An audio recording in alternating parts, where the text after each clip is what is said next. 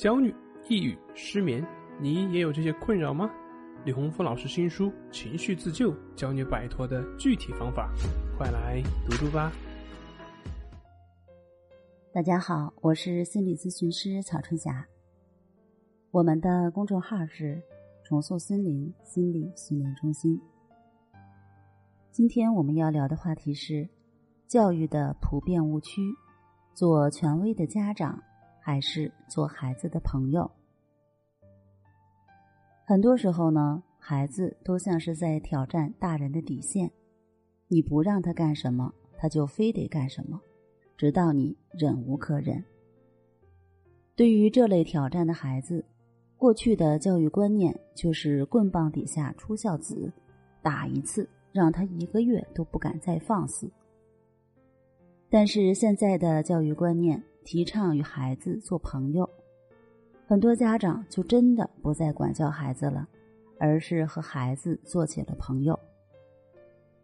于是乎，我们看到社会上的熊孩子越来越多，他们在家里和长辈没大没小，动不动就发脾气，动不动就拳打脚踢，到了外面也不懂礼貌，大呼小叫，肆意而为，连最基本的尊重都没有。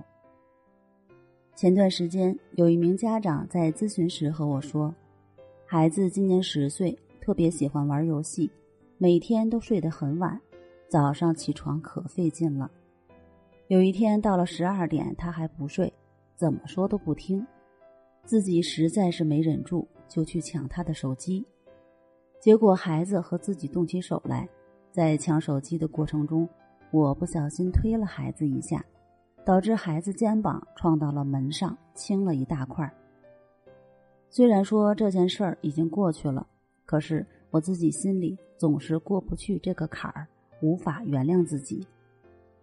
我问这位家长朋友：“那除了这件事，平时孩子和你有了矛盾，他也会和你动手吗？”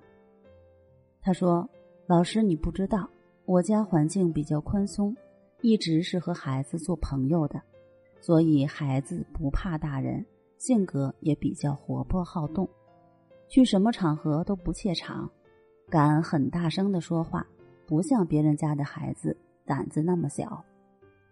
就是吧，有点争强好胜。如果开玩笑打他手背一下，他总要多打几下打回来，从来不肯吃亏。再说孩子的力气也不大，即使打回来也不疼。这位家长的回答让我有点哭笑不得。可能生活中还有很多家长朋友对“和孩子做朋友”这句话存在着一定的误解。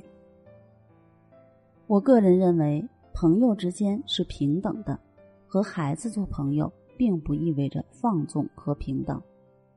孩子在年满十八岁之前属于未成年人，未成年人的辨别能力、分析能力都有限。是需要监护人的监督和管理的。如果只是追求和孩子做朋友，而丧失了应有的管教和教育，这样成长起来的孩子在人格上是不健全的。别人都不会犯的错误，他会犯；别人都懂的基本常识，他不懂。在家里不懂得尊重长辈，到了社会上也不懂得尊重老师和领导。因为从来就没有人教过他。十岁的孩子力气不大，打了你可能也不疼，但是当他到了二十岁或三十岁呢？有了矛盾，你再想管他，他和你动手的时候，可就不是你能承受得起的。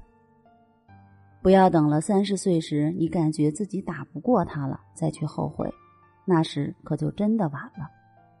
给孩子树立不可践踏的父母权威是教育的基本功，而父母这种权威来自生活中的点点滴滴的塑造。正所谓没有规矩不成方圆，你给孩子的规则和界限越明确，孩子越不会无理取闹，因为他知道无理取闹是行不通的。在当今的社会，做父母很容易。但是要做一名合格的父母，把孩子培养成一个人格健全、身心健康的人，并不容易。这个过程如果走错一步，非常容易让孩子患上抑郁症、焦虑症或者强迫症等心理问题。如果你想了解更多亲子沟通和教育方面的问题，可以添加助教老师微信：su 零一一二三四五六七八九，关爱孩子从现在做起。那我们下期节目再见。